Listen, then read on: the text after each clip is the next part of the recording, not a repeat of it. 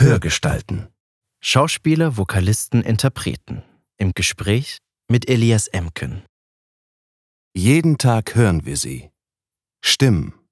Stimmen wie diese. Okay, wir haben uns entschieden, zeigten auf mich, du heißt ab heute Jutta, geh doch mal nach oben, lern die Namen auswendig, wir drehen in einer Stunde. Sie erzählen uns mal große, mal kleine Geschichten. Sie sind Vertraute unseres Alltags und begleiten uns vielleicht sogar schon seit unserer Kindheit. Okay, okay, cool. Ähm, kann mir noch jemand erklären, worum es hier geht? Ich habe wirklich keine Ahnung. Also bis nach dem Casting, ich wusste nicht, was mich erwartet. Doch, wer steckt eigentlich hinter diesen Stimmen? Was ist denn seine oder ihre Geschichte? So, du siehst, Genau. äh, genau, ich Mhm. kurz vorher eingekauft und es ist nicht wirklich gekühlt, deswegen haben wir einen ungewöhnlichen äh, Kübel hier und machen das Ganze mit ein bisschen Crushed Eis vom letzten Mal. Gut. Mhm. Ja? Also, willst du den aufmachen? Ja, hast du was? Oder muss ich das mit den Zähnen machen? Ist das ein, ist das ein Korken? Ich glaube, das ist ein Oder? Schraubverschluss, ich oder? dachte, das ist ein Korken. du Warte, hast ich schau recht, wahrscheinlich ist es ein Korken. Oh nein, und jetzt habt ihr keinen Korkenzieher. Alter. Oh, das wäre das wär's jetzt noch. Müssen wir doch, Tee die Nina, trinken. Die Nina trinkt ja bestimmt gerne mal einen Abschluss einer gelungenen die andere Produktion. Nina, das musst du jetzt dazu sagen. Die andere Nina, unsere Nina, natürlich. Die Lauscher Lounge Nina. Tatsächlich Korken. So, und jetzt sitze ich hier alleine, er ist weg und jetzt kann ich endlich alles sagen, was ich schon immer sagen wollte. La, la, la. Das ist Nina Reitmeier. Nina ist Schauspielerin, Hörbuch- und Hörspielsprecherin. Aufgewachsen, wo andere Urlaub machen, nämlich im Allgäu, probiert sich Nina schon früh in einer Theaterschule aus. Auch wenn sie anfangs ein schüchternes Kind mit leiser Stimme ist und sich zwischenzeitlich mehr fürs Voltigieren begeistert, führt sie ihr Weg nach dem Abitur, einem kurzen Ausflug in die Fernsehredaktion und Kameraassistenz und einem angefangenen Studium der Kommunikationswissenschaften, doch mit Schauspiel und Gesang auf die Bühne. Nachdem sie in München eher zufällig in ein Casting für die Pseudodoku Die Abschlussklasse stolpert, bekam sie auf Anhieb die Rolle der Jutta, die sie daraufhin für zwei Jahre und 350 Episoden verkörpert. Dann kündigt sie und steckt ihr dort verdientes Geld in ihre Ausbildung an der Schauspielschule Charlottenburg, die sie 2008 erfolgreich abschließt. Sie bekommt ein Engagement an der Neuköllner Oper nahtlos. Überhaupt scheint Nina gerne und häufig nahtlos von einem ins nächste überzugehen oder bisweilen eben auch zu stolpern. So zum Vorsprechen beim Gripstheater, zu dessen festen Ensemble sie seit zehn Jahren gehört. Oder zum Hörbuchlesen. Oder eben jetzt zu uns aufs Hörgestaltensofa. Um, kurz sammeln und auf geht's. Man muss ja dazu sagen, Ja? dass ich gesagt habe, bring doch mal mit, was dir schmeckt. Ja, du, genau. Du wolltest eigentlich einen Ingwertee. Ich dachte, ey, eigentlich bin ich total dabei. Ich muss auch keinen Alkohol trinken. Aber dann, wie war das? Dann haben wir haben telefoniert und du meintest, warum drehen wir es nicht um? Wir haben geschrieben, geschrieben. Genau, ich war so fertig mal wieder und ich bin immer noch heiser. Ja, aber ich habe genau. jetzt so viel Ingwertee mit Honig und Zitrone getrunken, das ähm, dass mir dachte, was soll's? Eigentlich ist Alkohol doch auch mal ganz gut. Genau. Und du meintest ja, äh, was, was magst du denn? Wünschst du dir noch was? Und dann habe ich gedacht, ich kann da wunderbar zu durchhalten und habe lange Abende, wo ich trotzdem irgendwie quasi am Start bin, ohne drüber zu sein. Und das ist Aperol Spritz. Und den trinken wir jetzt hier. Okay, sehr schön. Genau. Yay. Da, ja, hört, hört man das? Hört man das? Das ist ein schönes Geräusch.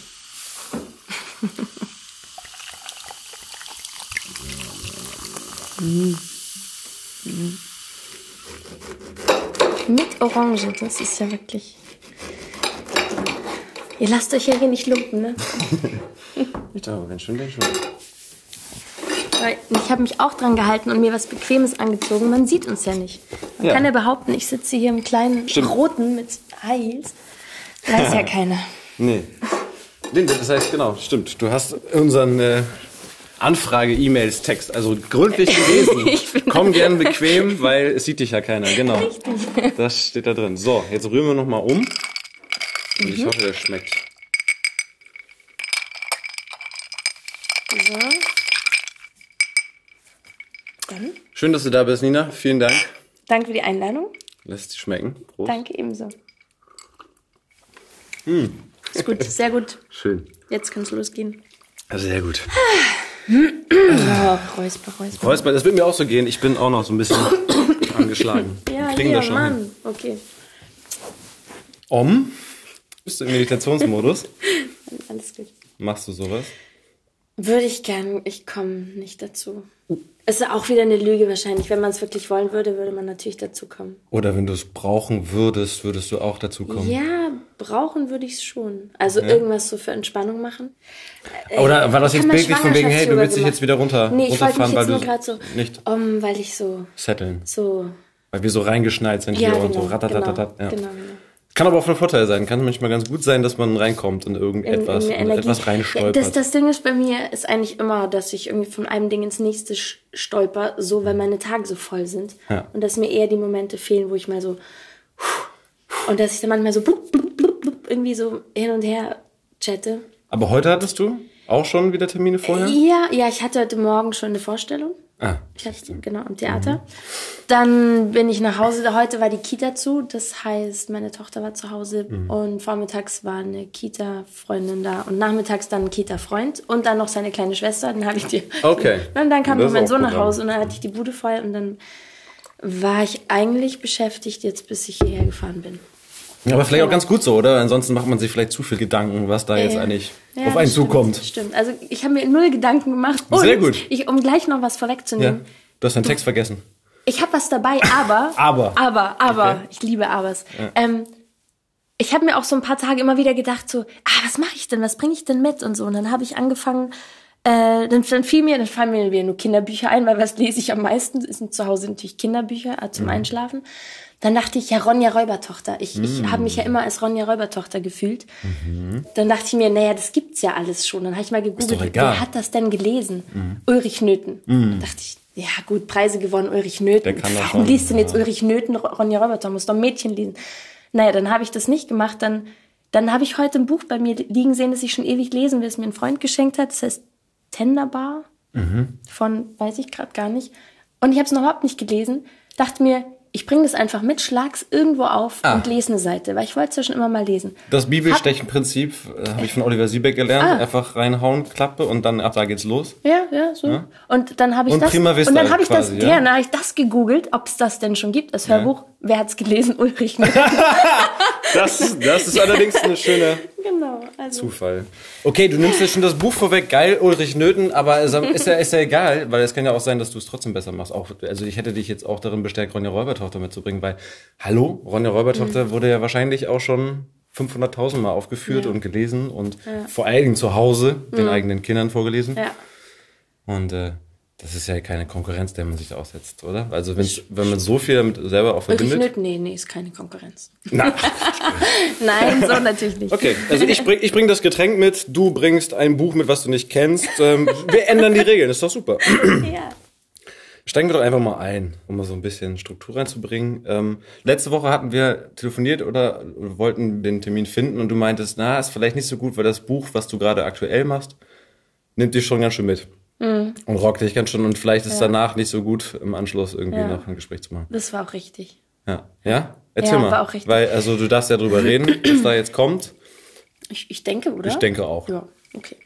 Ähm, das war das Buch Splitterfasernackt von mhm. Lilly Lindner, eine Autobiografie. Die kam schon 2011 raus. Ach, wirklich? Okay, ja. ich dachte, das wäre jetzt was nee. Aktuelles. Nee, ist gar nicht so. Also, okay. sie hat schon jede Menge Romane danach geschrieben. Ähm, ist jetzt, ich weiß gar nicht, die ist wahrscheinlich sowas um die 30 mittlerweile. Mhm. Auf jeden Fall ist es, ja, ist eine krasse Autobiografie. Sie ist schon als Sechsjährige von ihrem Nachbarn vergewaltigt worden über Jahre. Mhm. Und hat das ihren Eltern nie gesagt, ähm, aus diversen Gründen. So nicht das beste Verhältnis auch irgendwie und nicht so das Vertrauensverhältnis. Und dann ist er irgendwann weggezogen und so. Aber sie hat dann mit 13 wurde sie äh, magersüchtig und sie war in einem Heim, war in einer Pflegefamilie, so hin und her. Also einfach ein krasses Leben. Mit 17 ist ihr das nochmal passiert, in einem anderen Kontext. Und ist letztlich freiwillig in ein Bordell gegangen, mhm. äh, um wieder Herr über sich und ihren Körper zu werden. Und es ist so krass, wie, das, wie sie das alles beschreibt. Also so hart dieses Buch ist, sie findet so tolle Worte und schreibt das wirklich so berührend und so beschreibt alle diese Kranken. Sie selber, also sie weiß selber, sie ist todkrank, sie ist jahrelang am Verhungern, freiwillig. So. Mhm. Und trotzdem beschreibt sie das so schlüssig, dass man das wirklich verstehen kann, warum sie das so denkt und so fühlt. Warum dieser Körper verschwinden soll oder ja, also eigentlich genau, dieses, sich auflösen ja, oder ja. dass sie überhaupt da ist, ist zu viel und so und dass sie auch in frei, wie sie sagt zum Grunde, wenn ich mit allen oh, Stimme, wenn sie mit allen Männern auf der Welt freiwillig schläft, dann kann sie ja niemand mehr vergewaltigen. So, das ist ihr total logisch, es kommt ihr irgendwann. Und äh, zwingende ja. perverse Logik. Ja. ja. Und wer hat ihr das angetan? Männer und deswegen will sie die Macht haben darüber, indem sie mit ihnen schläft und die müssen dafür zahlen und so. Mhm. Naja, und so halt. Also es geht aber natürlich, das aus der Ich-Perspektive vorzulesen und da einzusteigen, ist natürlich sehr emotional aufreibend. Mhm. Scheint auch bei solchen Sachen gar nicht anders zu gehen dann, oder? Ich komme natürlich halt auch vom Theater und mag auch das Einsteigen und das Spielen, wobei ich schon immer überlege, wie sehr, also da war das jetzt so der Kampf, wie sehr steige ich in diese Rolle ein oder mhm. wie, vor allem, sie hat, also Lili Lindner, auch die anderen Figuren ähm, sehr genau gezeichnet. Also sie ist dann in einem Bordell, beschreibt es sehr liebevoll, sehr familiär. Die anderen Frauen, die sind ganz viele aus Bulgarien oder Russland mhm. und sprechen im Deutsch mit Akzent auch. Oder eine Domina, eine, eine Berliner, die dann ähm, über zwei Seiten im Berliner Akzent notiert, also so geschrieben auch, mhm. irgendwie halt einen Monolog hält drüber, wie sie jetzt ihren Kunden gleich irgendwie fertig macht, weil der das ja gerne so möchte und so. Und das mhm. halt so in der Berliner. So, ach, jetzt habe ich schon wieder so viel geredet, ich muss mal wieder rüber und so. Ich habe den ja noch an dem, an dem Kreuz hängen, aber ach, der mag das ja und so halt. Und das ist halt so bla bla bla bla bla. Und dann wieder die Bulgarin und dieses. Und dachte ich mir auch, also irgendwie nach all der Schwere, es passt doch jetzt gar nicht, wenn ich da so in diese ganzen Chargierungen gehe, in diesen Dialekt, aber ich kann die jetzt auch nicht auf Hochdeutsch lesen. Was mache ich denn? Also es fand ich gar nicht so leicht, da die Balance, Balance zu finden. finden. Okay. So mit dem Thema und dem, wie es geschrieben ist dann doch. Also es sind halt harte Brüche, aber es ist ja auch ja. gut, wenn man mal lachen kann. Also Voll. sonst hält man es ja auch nicht aus. Aber ich denke, Jana, du hast dir ja explizit dann auch eine weibliche Regie gewünscht für ja. dieses schwere Thema. Ja. Und äh, hat dich wahrscheinlich daran auch bestärkt, oder? Das, das mitzugehen? Oder wie war, war ihre Haltung da? Doch, klar. Das, also das, man, Kontrast, geht gar nicht anders. Also ich hätte immer noch überall noch eine Schippe drauflegen können und da haben wir uns dann entschieden, das nicht zu machen, so dass mhm. es nicht zu, keine Ahnung, zugespielt, zu, zu, zu dolle wird. Aber ja. ähm, schon noch, ist noch genug, denke ich. Okay.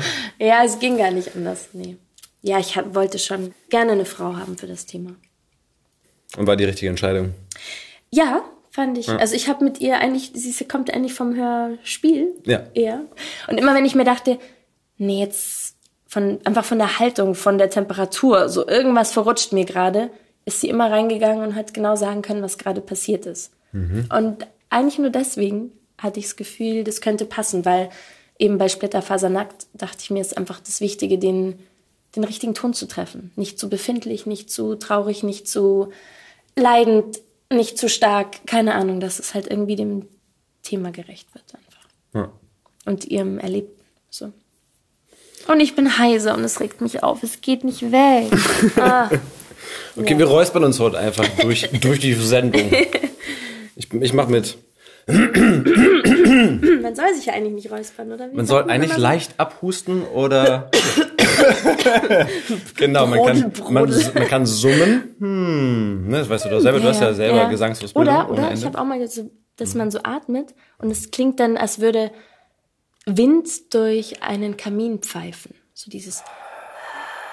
Okay, das ist mit Restriction. Ich weiß das deutsche äh, Wort nicht äh, dafür. Äh, das ist auch aus der Yoga-Atmung mit diesem ah, Widerstand. Ja, ja, ja. Hinten. Das ist auch gut so. Hm. Ja. So, aber jetzt äh, machen wir mal nochmal den ganz großen Bogen, weil ich habe jetzt auch nochmal so bei Wiki nachgelesen und auf deiner Seite war ich natürlich nochmal in Vorbereitung und dachte, mhm. so, wir sind so ein Jahrgang ungefähr, ein 81er, achso, Nein, äh, 93, 96, 2004. So, und dann, ja. Wie kommt man aus, aus dem Allgäu, aus Kempten, quasi dann nach Berlin ans Grips Theater, beziehungsweise überhaupt zum Schauspiel und in die Hauptstadt? Allgäu ist für mich so, so niedlich, auch krass behaftet an das schöne Voralpenland, also mit Perspektive auf die Berge. Ich war auch als Kind mal wandern mit meiner Mama da und, ja. und es ist schon sehr, also ich empfinde es auch sehr, wirklich diese ja. klassische Idylle, die mhm. man sich bei Heidi und allen anderen möglichen schon so assoziiert und auch kennt. Ja. Und denk, Nee, es stimmt Geil. auch. Also ich bin da aufgewachsen, wo andere Urlaub machen und es ist ja. wirklich, wirklich wahnsinnig schön. So. Was man ja überhaupt nicht checkt als Kind, mhm. ähm, weil man da halt du aufwächst und dann ist es anderes. so. Also ich habe das immer schon total wertgeschätzt und auch den Allgäuern, zumindest die ich kenne, also geht's auch noch so, es gibt ja natürlich auch die bewölkten Tage und so und die Alpen sind ja immer so im, im Rücken ja. und mal, mal sieht man sie halt mehr, mal weniger, manchmal auch gar nicht. Und dann gibt's so Tage, dass Föhn oder irgendwie krasser Wind, was weiß ich. Und auf einmal stehen die da so Bäm und sind so klar und blau und weiß und groß, dass man es selber nicht fassen kann. Und es mhm. ist immer wieder so schön, dass man also auf dem Nachhauseweg, so durch den Wald, über die Hügel, dann mhm. liegt da das Dorf mit der Zwiebelkirche genau. und dahinter die Berge und dann denkt man so, oh. oh. ich weiß nicht, wie oft ich das auch fotografiert habe. Mhm. Ähm, ja, ich bin so richtig auf dem Dorf aufgewachsen, in der Nähe von einer Kleinstadt und da gab es eine Theaterschule. Und da war ich dann auch mal so zweite, dritte Klasse. Ähm, das hieß Mobile. Und da habe ich so mhm. meine ersten Schritte versucht, hatte aber immer eine relativ leise Stimme und war auch ein sehr schüchternes Kind. Mhm. Ähm, und dann habe ich das auch aufgehört, weil ich ins Voltigieren gerutscht bin und dann habe ich dreimal die Woche trainiert, wir haben Wettkämpfe gemacht, Turniere. Äh, und dann fand ich das irgendwie geiler. So. Mhm. Dann habe ich da aufgehört. Und habe aber immer schon viel Musik gemacht. ich kann sagen, ja. da habe ich ja nochmal gelesen, super lange schon auch, oder? Also Gesang und Klavier jetzt schon recht genau, früh also angefangen, also so Blockflöte, Altflöte, dann Klavier ab der dritten Klasse, ähm, dann irgendwann mal Cello für ein paar Jahre, so mit, weiß ich gar nicht, 12, 13 angefangen. Und Posaune habe ich noch gelesen. Ja, Kannst ja, du ja? halbes Jahr, ja. Okay. Also ich kann noch, ich kann Töne, aber ich könnte jetzt, ich weiß nicht mehr, welche Position welchen Ton ergibt, aber so nach Gehör könnte ich schon was spielen. So. Okay. Und dann ab zwölf habe ich Gesangsunterricht bekommen von meinem Vater, der mhm. eigentlich Lehrer war, aber ähm, auch Operngesang studiert hatte am Konservatorium in München. Mhm. Und dann hat er mich so ein bisschen unterrichtet. Ähm, und dann bin ich mit 17 von Jahr nach Amerika und habe da wieder Theater gespielt an der Highschool. Und das war so mit viel Impro und es war überhaupt eine sehr kreative Schule. Also auch, da habe ich dann im Orchester Cello gespielt und im Chor gesungen und habe dort auch gemerkt, die haben so einen ganz anderen Zugriff. Also so, jetzt an meiner Schule hier war so, ja, wir machen irgendwie Musical und jeder darf natürlich mitmachen und da muss auch keiner irgendwie vorsingen oder so. Mhm. Und dort war so, für jede Pups-Rolle gab es eine Audition und dann lagen so 16 Takte, die äh, gab es was zum Auswählen, aber 16 Takte musste man präsentieren und vorsingen vor der ganzen Schule oder alle, die halt zum Vorsingen kamen und das ja. waren mehrere hundert. Okay. Ähm, Im Auditorium war voll. Und dann ähm, daraufhin haben, genau, und daraufhin okay. haben die die Rollen verteilt. Mhm. Und dann war auch irgend so eine kleine, wie nennen die sich, ein Freshman, genau, fünfte Klasse oder was das dann da ist, oder siebte ist das siebte, ja. sind die Freshmen. War auch so ein kleines, dickes Mädchen so vor mir und die stellte sich hin und machte so richtig amerikanisch so dieses da, da, da und so mit den shaky hands und so. Oder ja. Und legte da eine Show hin und ich stand nur so ganz deutsch, schüchtern, verstrahlt daneben, dachte mir, okay, ich kann meine Töne, aber was mache ich denn jetzt? Und habe dann so ganz brav da was vorgesungen und durfte dann im Chor mitmachen. Okay. aber das war's auch. Ähm, ja, und das hat mich schwer beeindruckt, also was die da für einen für einen Zugriff haben und dass die sich nichts scheißen und dass die so bam sind irgendwie. Okay. Naja. Und dann kam ich wieder und bin dann wieder in die Theatergruppe, bla bla bla. Also halt, irgendwie war das schon immer so Teil so auch beim Voltigieren bist du ja auch oben auf dem Pferd und musst präsentieren und eine Show abliefern. Also ja. es war auch mit dann Singen und Musikauftritten und ich habe Musik ähm, Abitur gemacht dann mit klassischem Gesang ähm, und hatte da meine Auftritte so. Aber hätte mich jetzt erstmal nicht getraut, in Richtung Schauspiel zu gehen. Da war ich definitiv zu, also hatte keine Vorbilder und fühlte mich da auch nicht gut genug. Ich habe so gemerkt, das ist so in mir, aber ich hätte mich nicht getraut, das so zu sagen oder so. Und deswegen ähm, hast du ähm, erstmal Kommunikationswissenschaften studiert? Und, und ich fühlte mich schon oder? auch so, so, wie sagt man denn, das so vom Land halt so, ja. so Land. Äh, dann bin ich nach München, habe ähm, Praktika gemacht beim Fernsehen, ähm, Sendung geschrieben für ein Kinderfernsehen. Dann bin ich noch mal ein halbes Jahr als Kameraassistentin Und das war auch cool. Da bin kam das mit diesem Klassentreffen-Ding dann, oder Ja, was? Was fast, pro sieben? fast, fast. Weil, Genau, Ja? genau, genau, um den Bogen. Also Ja. da, da habe ich einen, Kam also einen Kameramann befreundeter, der hat mich in dieses Praktikum gebracht, weil ich wollte so, ich hatte auch überlegt mit Fotografie oder vielleicht Film, also Kamerafrau werden. Mhm. Und dann war ich da auch im Ausland und habe gedreht und habe halt die die Tonangel gehalten. Im Rahmen des Praktikums bei. Im Rahmen des Praktikums und die haben mich auch immer wieder vor die Kamera gestellt, so als Protagonistin. War halt auch Okay. billiger, aber ich konnte das halt auch irgendwie ganz gut, irgendwelche Interviews. So, ja, es ist total entspannt hier und super geil am Strand. Und eigentlich war ich total fix und fertig, weil ich die ganze Zeit die Lichtkoffer geschleppt habe. So. Mhm. Ähm, ja, dann war auch dieses Jahr Praktikum vorbei und dann fing ich an zu studieren und hatte immer noch keinen Plan was und dachte ich, naja, komm, Und du fingst an zu stehen, hast du aber keinen Plan? Also du hast dich einfach eingeschrieben, meinst du? Oder Ja, was? Kommunikationswissenschaften klang halt irgendwie gut. Ich hatte den NC, ich hatte ein ganz gutes Abi. mhm. Und damit kann man ja dann auch irgendwie so alles und nichts werden. Und ich hatte Lust vielleicht so Richtung, ja halt irgendwie so Fernsehen, Redaktion, Redakteurin, für was auch immer. Also Mhm. Ja. ich war 20 und war echt immer noch ziemlich planlos. Und dann am Völlig in Ordnung. letzten Abend oder 21 dann schon. Ich habe ja 14 Jahre Schule gemacht. Äh, und dann wirklich am Abend, bevor mein, vor meinen ersten Ganz kurz, Semesterferien. 13 Jahre Bayern Mhm. und dann noch ein gutes Abi. Das ist schon, du musst schon richtig schlau sein. Ich Ja, glaube, ich, glaube, ich hätte in Bayern ziemlich abgekackt. Ich hatte echt ein gutes Abi. Aber weißt du warum? Ich hatte Musik-LK mit Gesang und Englisch Mhm. als, als Leistungskursfächer. Und ich war ein Jahr in Amerika, habe nichts für mein Englisch-Abi getan. Ja. Und mit, mit München Gesang gerückt. ging das auch relativ easy. Von dem her ist es jetzt Klar, aber du hast ja so trotzdem viel. Prüfungsfächer in, auch trotzdem Naja, Deutsch noch Mathe, und Mathe und nur Mathe und Ethik. Ethik musste man labern, Mathe war das Schwerste, aber es war okay. Kann man büffeln quasi. Ja, also da hatte ich Man muss es nicht verstehen, man kann es irgendwann einfach nur anwenden. habe ich eigentlich ziemlich verhauen für meine Verhältnisse, aber davor hatte man Hast ja die Klausuren die alle von den und die waren okay Ja. so. Ja, ja. ja. So, So. Äh, genau. Also dann war ich 20 mit Abi schon und dann, dann ein Jahr Praktikum war ich 21 und dann war es an dem Abend vor den vor den äh, ersten Semesterferien, noch Mhm. vor meiner ersten Hausarbeit, die ich noch nicht geschrieben hatte, so kam abends der Anruf, befreund, dieser befreundete Kameramann, mit der mir dieses Praktikum auch verschafft hatte. Nina, was machst du? Ähm, morgen, ich, ich, nee, ich, ich drehe gerade eine Serie, die hat äh, heute angefangen, die Hauptdarstellerin ist nicht erschienen, die hat auch den, den Vertrag nicht unterschrieben, die ist jetzt ausgestiegen, die will das doch nicht machen, die drehen total am Rad, in zwei Wochen soll das schon äh, on air gehen, nur zwei Wochen Vorlauf pro sieben. Und die drehen das so mit Laien und du müsstest auch irgendwie, äh, oder so gemischt Laien, Profis und du müsstest eben auch filmen. Hast du Bock, morgen früh ist nochmal Casting? Die haben sogar uns Kameraleute gefragt, ob wir nicht noch jemanden kennen.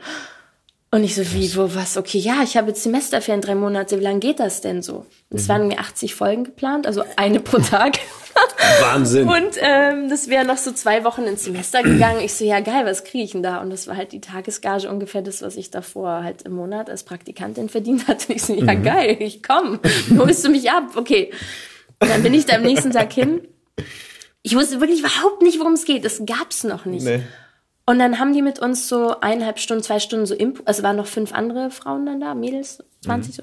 Dann haben wir so ein bisschen Impro-Casting gemacht, also irgendwie, der eine ist schon im Raum, der andere klopft, kommt rein und man hat nichts abgesprochen und der, der reinkommt, bringt irgendeine Geschichte mit.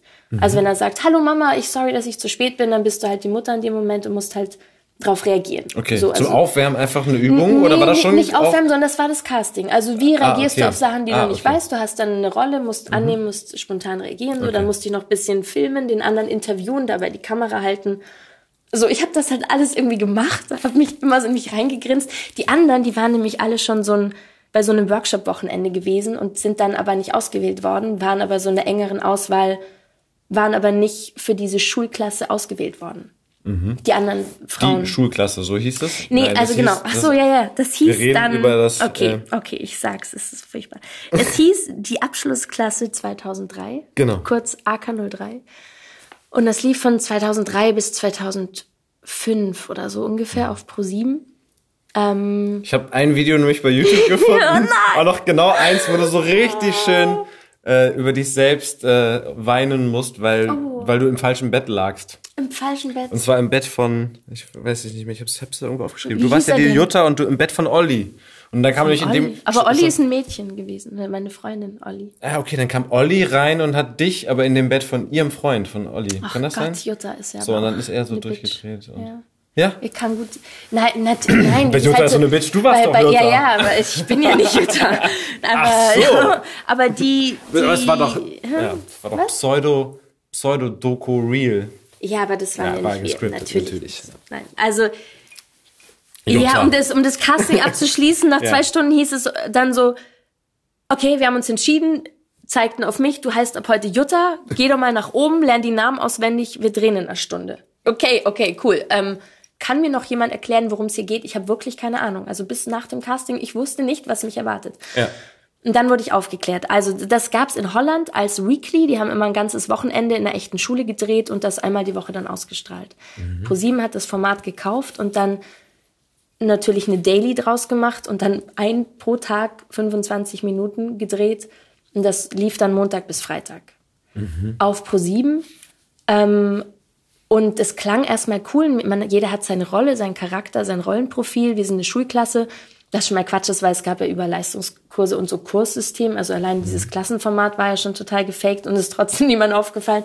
Und sie haben es halt wirklich ähm, unmoralischerweise als echt verkauft. Ganz lang. Wir hatten auch im Vertrag, dass wir halt nicht drüber reden dürfen und so. Und ähm, wurden auch, wenn wir irgendwo eingeladen wurden, immer in den Rollennamen vorgestellt und so. Okay. Und das von wegen die letzten 80 Tage bis zum Abitur filmen wir uns gegenseitig und geben das dann Arabella, die gab's da noch, sagt Ja, ihr das die noch Kiesbauer. was? Ja, Ja. die genau, die gab's da auf Pro7, die war so am absteigenden Ast, aber die haben sie irgendwie nicht rausgekriegt aus ihrem, darf ich das sagen, oh Gott, aus ihrem Vertrag. Das und dann so, haben, also. die liefen mal von 14 bis 15 Uhr und dann haben sie uns um 14.30 Uhr auf ihren Sendeplatz verfrachtet und sie musste behaupten, dass sie ja auf uns aufmerksam wurde und jetzt das zeigt, weil sie das so cool findet. Und dann haben wirklich die Leute um 14.30 Uhr eingeschaltet und die, die gingen hoch da, die Quoten ohne Ende. In der Zielgruppe hatten wir da irgendwie 20 Prozent oder so nachmittags, was super krass war. Ähm, und dann haben sie uns danach einen eigenen Sendeplatz gegeben. Dann hieß das nach dem Abitur Freunde, das Leben beginnt. Und dann Freunde, das Leben geht weiter. Und wir zogen in WGs und haben, hatten Jobs und bla bla bla bla. Also Das Ganze ging über wie viele Ja. Jahre hast du das gemacht? Von 2003 bis 2005. Ja, Dann habe ich mein Studium abgebrochen. Ähm, war dann 24. Hab echt gut verdient am Schluss. So viel, wie ich nie wieder verdient habe. Aber hatte, hab so weit, halt, natürlich hat jeder was mit jedem und jede Geschichte war schon tausendmal da und, und wie das halt so ist bei Serien, dass ich es wirklich einfach nicht mehr ausgehalten habe. Also ich hatte 20 Drehtage im Monat, habe eine Tagesgage bekommen, keine Monatsgage, noch einen Zuschlag fürs Filmen. Ich, damals ging es mir finanziell echt gut. Und trotzdem habe ich gekündigt und die auch so, du kannst doch nicht gehen. Und ich so, ja doch, ich, ich kann nicht mehr. Ich weiß genau, wenn das vorbei ist, kräht kein Haar nach mir. Ich habe mein Studium abgebrochen, ich hatte ein super Abi, meine Mutter schlägt die Hände beim Kopf zusammen. Was soll ich tun? Ich muss gehen.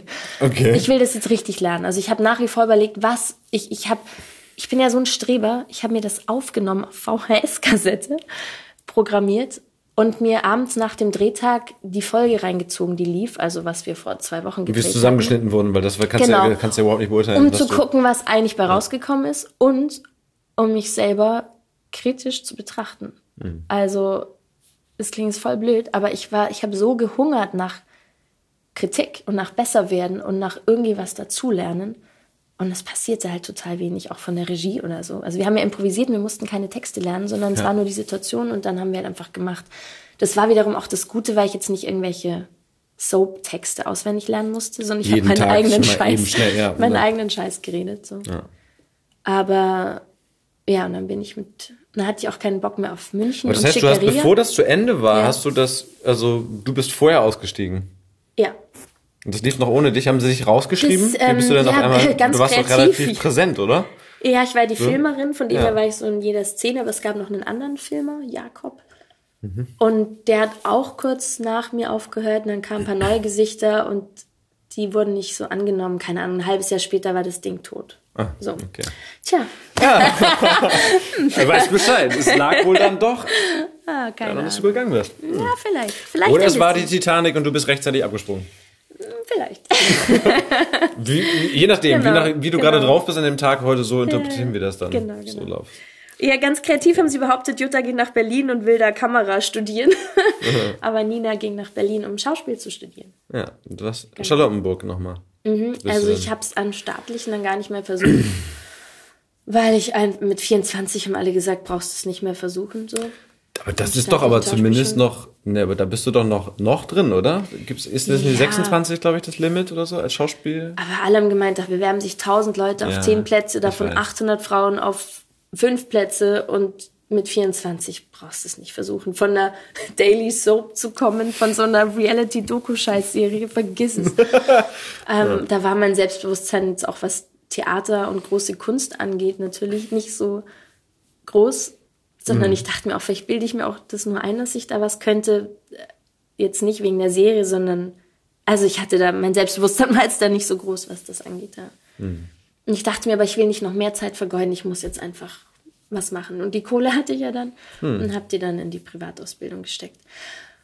Und natürlich hat man sehr viel weniger Unterricht und ganz andere Startmöglichkeiten, weil einfach die staatlichen haben ja ihre Vorsprechen dann am Schluss oder haben so dieses I-Intendanten-Vorsprechen und alle Absolventen der staatlichen gehen, muss ich nach Berlin, Volksbühne und dann kommen alle Intendanten der deutschsprachigen Bühnen und gucken sich alle Absolventen geballt in einer Woche an. Okay. Und du wirst gesehen. Und bei Privatschulen gibt es das überhaupt nicht. Da guckt dich keine Sau an. Und wenn du dich irgendwo bewirbst, dann kommst du auf den Stapel der Privatschüler und wirst nicht eingeladen. Also das ist schon wirklich, ähm, Wenn du ins Theater willst. wenn du ins Theater willst. Ja. Das Gute ist bei einer Privatschule, die sagen dir von Anfang an, ihr müsst kämpfen, keiner braucht euch, wir haben sowieso zu viel Schauspieler, ihr müsst vielseitig bleiben und sein und eure Fühler in alle Richtungen ausstrecken. So. Also du kommst auch da wieder Kriegst das Business quasi einfach Ja. vielleicht ein bisschen klarer. Du kommst nicht raus mit einem kranken Selbstbewusstsein von wegen, ich war auf der Busch und wo ist die Tür, durch die ich auftreten kann. So. Ja. Ähm, und das fand ich eigentlich ganz angenehm. So, dass ich habe eben durch den Gesang und auch ich habe halt sportlich immer schon viel gemacht und habe immer schon auch so meinen Körper auch schon auch als Instrument verstanden. Hab getanzt oder halt dann dieses Voltigieren über Jahre und so. Ähm, dass ich immer das Gefühl hatte, da, ich, ich kann was mit mir anfangen. Ich finde schon irgendwie so meinen Weg. Aber jetzt nicht, dass mir irgendjemand was schenkt. So. Und dann war es aber eigentlich doch so, dass äh, immer das eine zum anderen geführt hat und es immer irgendwas kam. Wenn man vertrauen kann. O ohne dass ich groß was tun musste. Also ich Mhm. war immer in Beschäftigung. So.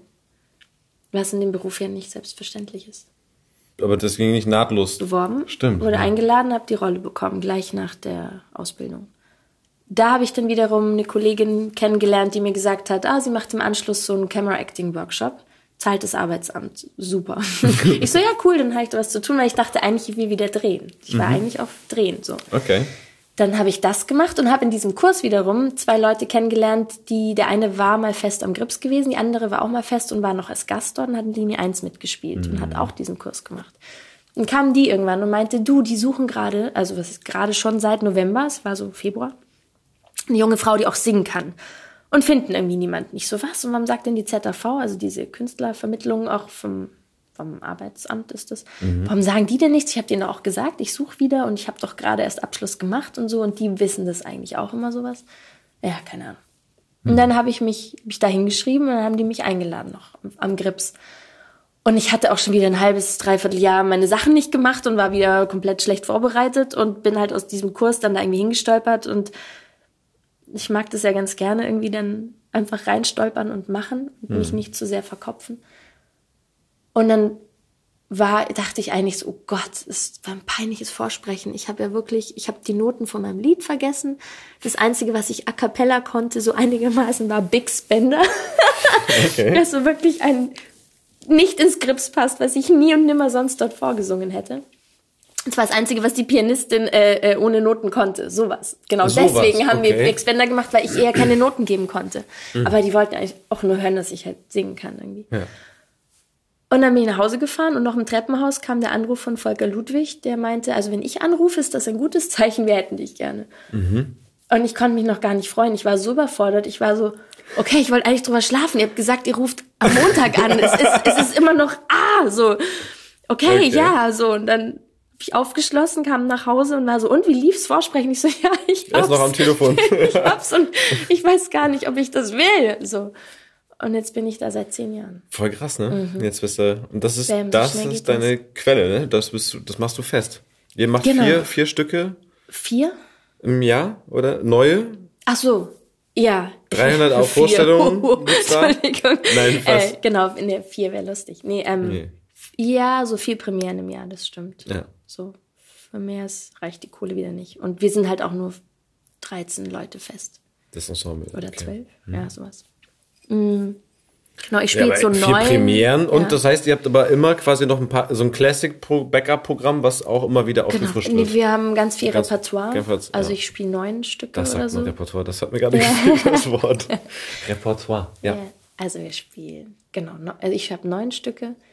Wir spielen halt so, Linie 1 spielen wir jetzt seit 1986. Mhm. Dann gibt's, ab heute heißt du Sarah, das spielen wir seit 30 Jahren, aber nur einmal im Jahr. Mhm. Aber sowas schleppt man halt dann auch mit oder muss es ja irgendwie. Okay. Das hat dann nur eine Vorstellung und ist dann sofort auch ausverkauft. Nee, vier oder drei, drei, vier, aber nur in einer Woche. So. Okay. Ähm, ja, das ist ein spezielles Ding. Das ist auch wieder so eine Autobiografie von einer deutschen Jüdin, die überlebt hat, den Holocaust, weil sie versteckt wurde in Berlin, also in ganz vielen Verstecken ähm, ja, war und so überleben konnte. Die lebt noch mit, weiß gar nicht, Inge, Inge Deutschkron, wie alt ist sie denn jetzt? 94 oder so. Wow. Ganz tolle Frau. Genau. Ähm, ja, und dann halt natürlich ganz viele Stücke von kleinen Kindern, Mittelkindern bis Jugendlichen bis Erwachsene. Also alle Sparten. So. Ja, und das mache ich seit zehn Jahren. Also zweit, genau jetzt so, seit äh, April 2009 habe ich angefangen. Ich habe jetzt zehnjähriges. Und fühle mich immer noch sehr wohl. Also es ist schon ein, ein tolles Haus. Glaube ich. Sonst würde man das ja nicht so lange aushalten, oder? Also natürlich Und du darfst ja auch so viel singen, wahrscheinlich. Oder? Ja, das auch, genau. genau. Ja, macht großen Spaß. Es, es geht halt ums Publikum. Es ist nicht jetzt äh, nur so Regietheater und für irgendwelche äh, Abonnenten, die was sich äh, dann aufregen, dass doch aber, keine Ahnung, dies und jenes. Stück schon anders. Äh, Oder das, der letzte Regisseur hat das aber besser äh, inszeniert oder interpretiert oder so. Sondern die Kinder sind einfach so pur und direkt und die sagen dir auch, wenn sie es scheiße finden. Und die zeigen dir aber auch, wenn sie es geil finden. Und das macht schon Ja. großen Spaß, ja. Und Jugendstücke, es gibt dazwischen natürlich auch viele Stücke, die, also gerade hatte ich ähm, im November eine Premiere, Jabba, drei Personenstück, ähm, auch so ein bisschen Romeo und Julia, Liebesgeschichte, eine Muslima mit Kopftuch. Mhm. Aber jetzt halt quasi, genau, so okay. Das neueste Stück oder vorletzte Stück. Und also diese Spielzeit war eh sehr spannend für mich. Ähm, also das war ein cooler Text von einem, von einem kanadischen Autor. Das hat groß, macht großen Spaß und kann man sich auch als Erwachsener sehr gut anschauen. Ein kurzweiliger Abend. Und gleich im Anschluss äh, hatte ich eine Produktion, die läuft noch. Ähm, da war ich gerade in Uganda für zwei Wochen. Das ist ein Austausch ähm, mit Uganda. Äh, wo fange ich da denn an? Ja. Im Grunde, es geht um das Thema, also das Stück heißt Ankommen ist WLAN. Was Ja, Jugendliche, was Jugendliche sofort ja. Mhm. verstehen, weil nein, auf dem Campingplatz will ich nicht bleiben, hier gibt es kein WLAN Mhm. oder wie auch immer. Äh, und das ist ein, ein Berliner Rapper und zwei Musiker, mit denen, mit denen, also dreien bin ich auf der Bühne. Und jetzt kommen noch zwei ugandische Künstler dazu, ein Beatboxer, Tänzer und ein Tänzer, die haben wir gerade kennengelernt in Uganda. Und wir haben eben Berliner Schüler und auch in Uganda ugandische Schüler, aber auch Geflüchtete im Norden. Also waren wir in zwei Flüchtlingscamps ähm, im Norden des Landes. Das sind vor allem Geflüchtete aus dem Südsudan. Befragt, was für sie das Wort Ankommen bedeutet. Also Das heißt, ihr habt den, das, den, das Stück da auch erst, erst entwickelt oder habt ihr euch Inspiration geholt oder habt ihr die Leute da auch mitgenommen? Ja. Oder, oder was? Also wir haben hier die Regisseurin und Theaterpädagogin sind in Schulklassen gegangen und haben da die Jugendlichen hier in Berlin befragt, was bedeutet für sie ankommen, also im eigenen Körper. Ich will, dass meine Worte bei dir ankommen. Mhm. Ähm, hier war es viel Pubertät, so ich komme zu Hause an und will erst mal chillen, keine Ahnung. Ähm, was bedeutet das aber jetzt zum Beispiel für geflüchtete Jugendliche da in diesen Camps, die nichts mehr haben, die dort in diesen Zelten leben, die vielleicht in Europa ankommen wollen, es aber vielleicht auch nie schaffen werden, die dort vielleicht jetzt angekommen sind und da ihr Leben verbringen werden oder mhm. so und natürlich eine komplett andere Lebenswirklichkeit haben. Ähm, diese zwei Seiten beleuchten wir. Es ist sehr performativ, assoziative Texte zu diesem Thema, geschrieben von der Regisseurin Theresa Henning, mhm. ähm, die wir eben mit Musik, Rap und Körper einfach auf die Bühne bringen. Und es hat erstaunlich gut geklappt. Also wir haben dann nach drei Wochen Probenzeit ähm, drei, vier Werkschauen gehabt also es war als Werkschau geplant, also einfach mal zeigen, was man so hat und womit ja. wir dann nach Uganda gehen. Und es war eigentlich schon ein ziemlich fertiges Stück von 50 Minuten, das und gut ankam. Genau. Wurde das äh, synchronisiert, also gedacht? Das haben wir dann auf, auf Englisch, Englisch gemacht, wir haben es auf Englisch gelernt, ja. nochmal umgelernt, bis okay. auf die Songs und ähm, ein bisschen gekürzt, so die Sachen, die nicht so verständlich sind vielleicht. Ja. Und haben es dort gezeigt in zwei ugandischen Schulen und in diesem Camp, mhm. im Open Air, so auf dem Feld. Und letztlich war es eine Recherchereise und wir nehmen jetzt halt die Sachen, die die uns erzählt haben, in Workshops mit und werden mhm. das jetzt hier ab Juni ähm, verarbeiten und dann ist Sommerpause und dann im September ist Premiere mhm. von dem richtigen Stück. Und habt ihr dann auch quasi Einspieler? Also macht ihr irgendwie auch mit Videocollage irgendwas aus den Camps vielleicht was oder was? was es war ein Doku-Team dabei ja. und äh, wir werden nächstes Jahr 2020 nochmal hinfliegen und dann das fertige Stück zeigen. Okay. Und es wird alles auch begleitet mit der Kamera und ich frage mich, wer das, ich weiß gar nicht, wer das zahlt. Ich glaube auch die Kulturstiftung. Nee, aber ihr habt ja, ich meine, euer aktueller Intendant ja. hat ja auch diese, den ganzen äh, äh Theaterpädagogikbereich im, im Grips sehr groß mit aufgebaut, ne? Also das ist, das ist ja eigentlich schon auch ein Teil davon, oder? Bist du da sonst auch weiter involviert oder bist du nur Ensemble nee. spielen? Nee, ich bin genau nur Schauspielerin und Sängerin so es gibt eine richtig Theaterpädagogikabteilung. Ja. Also der, der jetzige künstlerische Leiter war der Chef der Theaterpädagogik. Genau. So. Und ist jetzt Intendant oder künstlerischer Leiter. Aber das sind richtig ausgebildete, studierte TheaterpädagogInnen. Ja. ähm, schräg, schräg. Ja. Nein, mit Sternchen. Sternchen. Mit Sternchen. Okay. Die das Kleines genau immer so sprechen. I, oder? ZuschauerInnen ja? und ja, genau. Okay. Und TheaterpädagogInnen. Du musst die Lücke mitsprechen. TheaterpädagogInnen, ja. Mhm. Okay. Genau. Ist das, ja, ist das jetzt die, die, die aktuelle Sprech? Ich verstehe. Ich glaube schon, weil das Sternchen schließt alle die mit ein, die sich zwischen Mann und Frau fühlen. Also die ganzen LGBTQ, was auch immer da noch mit rankommt. Mhm. Und aber auch vielleicht die, oh Mann, was? sagt man denn dann? Die. Transgender, was? Ja, so. Ja. Aber da kann, kann ich jetzt nicht mit den ähm, Fachwörtern den. Okay. Da sagt man doch auch noch so, wie, wie, nee, jetzt blamier ich mich, jetzt bin ich still. Ja, genau, auf jeden Fall werden alle mit eingeschlossen. Durch das Absetzen. ja, genau, ja, weil gesprochen. Also habe ich das verstanden, ja. ja. gut. Bei gesprochen habe ich noch gar nicht so nachgedacht, was ja eigentlich viel wichtiger ist. Aber weil bei den Schreibvarianten hat man mhm. ja schon noch eine Menge, da gab es ja schon Unterstrich, Unterstrich Bindestrich, großer Binnen-I mhm. quasi, mhm. Oh, Sternchen, genau. Ja. Und ich weiß gar nicht, was es sind ja verschiedene Strömungen. Äh, ob also bei uns wird immer das Sternchen verwendet und ja. diese Lücke gesprochen. Ah, gesprochen, die Lücke, okay. Mhm. Sehr gut. Mhm. Nee, das hatte ich nur gelesen nochmal im Grips, genau, weil ich ja. dachte, ähm, das klang jetzt so, das Projekt, wenn das eh schon so viel Interaktion hat mit eben nicht professionellen Schauspielern und mit, sondern mit Kids und zusammen entwickeln, da ist ja mhm. ein ganz also großer ja, pädagogischer Teil schon mit drin. Ja, das stimmt. Also so. wir, wir haben halt viele Uraufführungen. Hm. Wir haben, schau, da kommt dann immer mein Allgäu durch. Schau. Ja, schaust. Gell? Ja. Äh, genau. also wir, wir haben viele Uraufführungen und gehen viel in Klassen und recherchieren viel. Mhm. Und aber da wir bedeutet eigentlich die TheaterpädagogInnen oder schon auch mal wir Schauspieler mit dazu, um Fragen zu stellen, aber das auszuwerten oder so ist dann letztlich die Arbeit auch von den TheaterpädagogInnen. ja. ja. Oh no. Okay, ich trinke noch einen Schluck. Ja, bitte. Ja, so ist das. Ich also ich, ich hatte auch übrigens nie vor, zehn Jahren im Gips zu bleiben, aber jetzt ist das so. Ja, ist doch, ja. ist doch voll gut. Ist irgendwie geblieben. Aber halt auch eine Fest Festanstellung in der Hauptstadt wenn man so noch Familie hat und so, ist es auch einfach. Ziemlich geil, oder? Ja. Hm. Und vor allem, wenn man Theater ja, du, du hast schon ein, ein Glas geleert. Das muss ich mal ja, aber ich hab, du ich hast auch ja anteilig so sehr viel geredet. Das ja, ist genau. Das, aber so soll es ja auch sein. Ist doch gut. Ich lasse dich jetzt mal zu Wort kommen. Nee, ich, Zum Beispiel, du engagierst dich ja darüber hinaus auch noch äh, in der Flüchtlingshilfe. Darüber könnten wir jetzt auch noch mal ein bisschen sprechen, weil das ist ja schon auch ziemlich geil, dass du dafür auch noch die Energie und Zeit hast.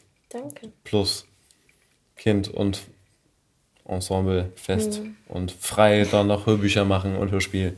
Ja. Und ja, ich habe ich es auch irgendwie mal gerne, wenn viel los ist. Also ich bin ja nicht so die, die so rumsitzen kann. Und ich bin so die Meisterin, in wenn sich irgendwo eine Lücke auftut. Ja.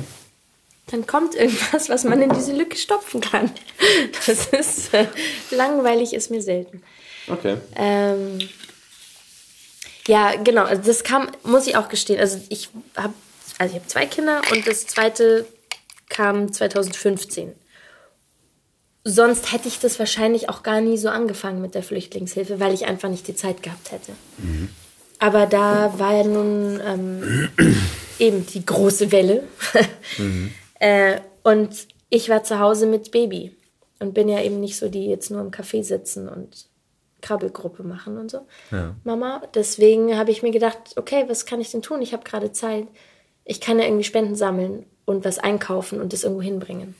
Mhm. Und dann ging das los mit Lageso. Und dann habe ich irgendwie mal auf Facebook gepostet, hier, wenn ihr auch was tun wollt und keine Zeit habt, ihr könnt mir auch Geld schicken und dann kaufe ich halt mehr und bringe da halt mehr hin, weil ich habe gerade Zeit. Mhm. Und dann hatte ich innerhalb von zwei Stunden auf einmal 500 Euro von Freunden überwiesen bekommen.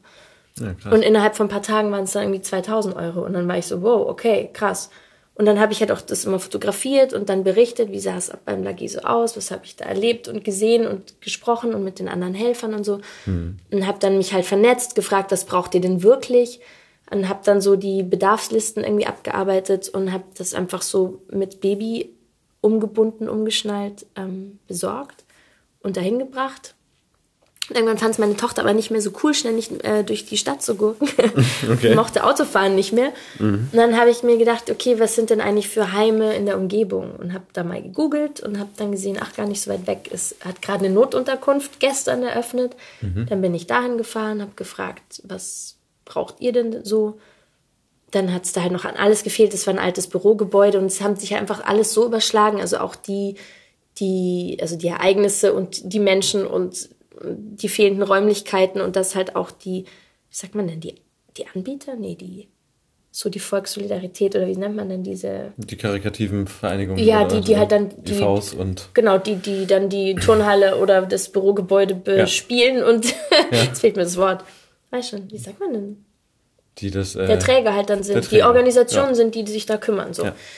Äh, die kamen halt auch überhaupt nicht hinterher. Und die Klar. mussten es auch alles auslegen und haben das erst in, irgendwann ein Jahr später die Kohle vom Lageso bekommen. Deswegen ja. waren die auch so zögerlich, die ganzen Sachen zu besorgen. Klar. Und dann habe ich da irgendwie bei Ebay 300, 200, ich weiß die Zahl nicht mehr, 100. Nee, sagen wir 100. Es waren 100, 100 Matratzen besorgt, mhm. auch von der Hotelauflösung und habe den Matratzen gesponsert, irgendwie so für 12 Euro das Stück oder weiß ich nicht mehr. Krass, ja. Weil die alle auf Feldbetten geschlafen haben und da fallen ja nach drei Tagen irgendwie der Rücken ab. Und da war klar, dass die dort mindestens ein Jahr bleiben werden und dass das, das auf Dauer ne? halt irgendwie nicht mhm. geht und so. Und da bin ich irgendwie eingestiegen und hängen geblieben und mache das im privaten, kleineren bis heute. Genau. Voll gut. Und das heißt, du bist aber auch jetzt immer noch bei den großen Camps oder, weil ich meine, der, der nächste Schritt ist ja eigentlich auch, dass die Leute irgendwann, in Anführungsstrichen, wenn es geht, in ihre mhm. eigenen vier Wände kommen, ne? Das ist ja, ja auch in Berlin extremst schwierig. Mhm. Und ist ja für uns alle irgendwie da was zu finden. Das sowieso, ja. klar, das geht auch ja. nochmal, ähm, aber dieses. Ah, ich habe, über die Jahre irgendwie so alles gemacht, also, am Anfang waren es die Notunterkünfte, die gibt es jetzt eigentlich nicht mehr. Dann habe mhm. ich mich mehr so auf Spenden und so verlegt. Dann hat eine Turnhalle eröffnet in der direkten Nachbarschaft. Dann habe ich da die Ehrenamtskoordination übernommen und erstmal so die Turnhalle auch mit eingerichtet, also so eher als Lagerstätte oder oder jetzt schon als genau, ja. also eher so wir brauchen was für ähm, Spenden, also habe ich große Regale organisiert, hm. habe das immer auf Facebook organisiert, also habe mehr so die Orga gemacht und hatte noch gar nicht so viel mit den Geflüchteten selber zu tun. Mit der Kleinen halt, ich war immer eher so am Organisieren. Und ja. ähm, dann habe ich dann ein Café aber äh, mit initiiert, so ein Begegnungscafé, weil das in der Turnhalle halt nicht ging. Mhm. Und dann ging es halt los, dass ich natürlich Einzelne kennengelernt habe. Ich wusste nur einfach ganz genau, sobald ich das Schicksal von jemandem hm. einen mich annehme, dann zieht das so viel Energie, dass ich mich nicht mehr um die Masse kümmern kann. Mhm. Genau so war es auch. Also das war dann noch das ganz ums Eck, ähm, war ein komplettes Haus. Ist eigentlich auch noch spannend. Man muss so erzählen. Bei meinem Sohn war auf einmal ein Junge in der Klasse, ein Geflüchteter aus Syrien, der hatte keinen Schulranzen. Das hat er zu Hause erzählt. Und ich so, ja, aber alle Spendenlager quillen doch über. Warum hat mhm. er keinen Schulranzen? Ja, keine Ahnung. Hab den Lehrer gefragt, der mir dann sagte, der kommt aus einem Hostel. Und dann habe ich mhm. gefragt, ob er mir die Adresse geben kann, was er mir unter der Hand gegeben hat, weil er selber gesagt hat, ich weiß nicht, wie ich an die Mutter rankomme und irgendwie muss man dem Jungen helfen. Er hat kein Pausenbrot, kein Blatt, kein Stift und so. Ja. Dann bin ich dahin, dann war das kein Hostel, sondern einfach ein normales Altbau-Wohnhaus, wo die normalen Mieter schön entmietet wurden, wie sagt man dann raus, also gekündigt wurden so. Mhm. Und dann hat der Besitzer das voll gemacht mit 65 Syrern. Komplett Klar, überbelegt. Ja Regierung, genau. Ja, genau. Und es war die Zeit, wo es keine Unterkünfte gab und dann mhm. haben die äh, Gutscheine bekommen, sogenannte Hostelgutscheine, bis 50 Euro die Nacht. Und dann hat der pro Nacht pro Person 50 Euro kassiert für 65 Leute und das halt über ein Jahr oder so. Also er hat richtig Asche gemacht und es war eigentlich ein komplett sanierungsbedürftiges Haus. Da war dann auch oft kein warmes Wasser und kein Strom und kein dieses und jenes. Es war komplett versifftes Treppenhaus und er hat halt schön nochmal Kohle gemacht. Es ist jetzt edelst saniert und wird so für 2000 Euro kalt oder so vermietet, diese WGs, also diese Wohnungen. Ja. Und da bin ich so durch und habe mit einem äh, Dolmetscher überall mal geklingelt und gesagt, mhm. hier, wir sind von dem von der Turnhalle und haben da Zugriff auf Spendenlager und so. Wenn sie was brauchen, kann ich sie da ein bisschen mitversorgen oder sie da hochführen, dass sie da auch ran können. Mhm. Weil die haben ja dann keine Sozialarbeiter und niemand, der ihnen hilft in diesem Klar. Hostel. Mhm.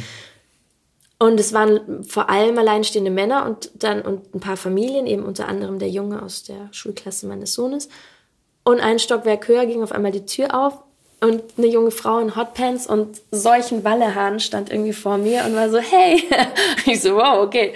Und dann war das eine WG mit zehn Leuten und es waren zwei Kameraleute, ein Schauspieler, ein paar Tänzerinnen, ähm, also lauter kreative junge Leute aus Damaskus, alle studierte Künstler und so. Okay. Und ich dachte mir, yeah, cool. Und dann sprachen alle Englisch und dann hat ich mit denen natürlich gleich ganz anders geklickt, weil man halt reden konnte. Ja, klar. Und auf Augenhöhe war. Und dann aus dieser Zeit und von dieser Gruppe sind mir ein paar wirklich enge Freunde geblieben, wo ich mich dann auch, als die dann da raus mussten, halt mich sehr engagiert habe, dass die in WGs kommen oder Wohnungen finden. Mhm. Einer wohnt bei mir gegenüber und ein anderer noch im Viertel. Und wir sehen uns wirklich regelmäßig und sind einfach Freunde komplett auf Augenhöhe so. Und mhm. ähm, wenn was ist, helfe ich halt irgendwie oder unterstütze so. Aber die sind auch total selbstständig. Der eine studiert jetzt Psychologie. Okay. Hat so gut Deutsch gelernt. Echt? Mhm. Psychologie wow. auf Psychologie. Deutsch. Ja. Also ist ja eigentlich kurz nach Soziologie, ja. würde ich sagen, so. oder? Also krasser geht's im Deutschen ja. eigentlich nicht. Und der andere auch irgendwie als Computer Engineer und die sind einfach okay. voll gut dabei. Ja, okay. das ist schön zu sehen. Okay, aber also aber der, der kreative Teil, den, dem können Sie nicht weiter nachgehen oder dem, dem äh, künstlerischen? Achso, der eine, der war schon immer Computeringenieur. Lustigerweise okay. bin ich an ihm vor allem hängen geblieben, der ah. einzige nicht kreative. Okay. Ausgleich. Nein. Genau. Ja. Nee, die anderen, die machen alle. Die eine studiert jetzt Tanz in Essen. Mhm. Hat es auch geschafft, da angenommen zu werden. Super. Also ist auch super krass. Das heißt, waren die alle sehr jung noch auch? Ja, so Anfang Mitte 20. Ah, okay, ja. krass. Ja. Okay. Und also studieren einige richtig ganz normal auf Deutsch. Also die haben halt richtig krass in Deutsch lernen investiert und konnten halt schon super Englisch und dann war der Schritt machbar. Mhm. Schwer, aber machbar. So war das. Krass, und dafür hast du echt auch die Energie. Ich meine, das ist ja schon, aber es, du kriegst wahrscheinlich auch davon sehr viel dann zurück, oder? Also offensichtlich muss das, oder wie ist dein Energiehaushalt? Also ich, ich staune manchmal, bei manchen Menschen habe ich das Gefühl, da gibt es überhaupt keinen, ähm, ist mir jetzt gerade zu viel Erschöpfungssyndrom. Und bei anderen, mhm. äh, die, die sind schon überfordert, wenn sie mehr als 20 Entscheidungen am Tag fällen ja. müssen, weißt du? Also so von ganz kleinen Alltagsentscheidungen. Ja. So, also. Ähm. Ja, also ich gehöre schon eher zu der Kategorie, ich mache einfach, ich bin so, ich ziehe dann durch. So. Mhm. Also ich kann mich ganz gut durchbeißen.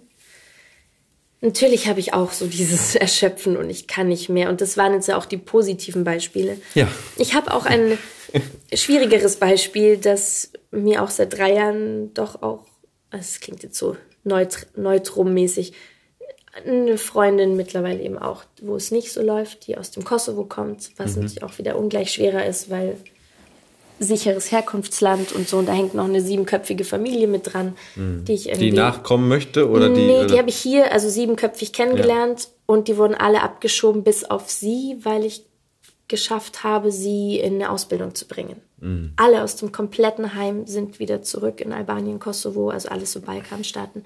Sie ist die einzige, die noch hier ist. Und jetzt dann demnächst ihre Ausbildung zur Hotelfachfrau abschließen wird, hoffentlich im Mai, mhm, wenn es mhm. klappt. Und das ist trotzdem seit drei Jahren immer wieder Drama und schwierig, weil die Familie eben zurück ist und einfach so arm ist und immer wieder Unterstützung brauchen. Und wenn dann irgendwie Krankheit oder ein Unfall oder irgendwas dazu kommt, bin ich halt dann so die Ansprechpartnerin und die, die man dann doch mal irgendwann um Hilfe bittet, wenn sie nicht mehr können. Mhm. Dass ich eigentlich schon auch ziemlich regelmäßig Geld runterschicke das ich eigentlich jetzt so privat, da ich nicht mehr bei der Serie arbeite, sondern am Theater, äh, mhm. nicht mehr so habe.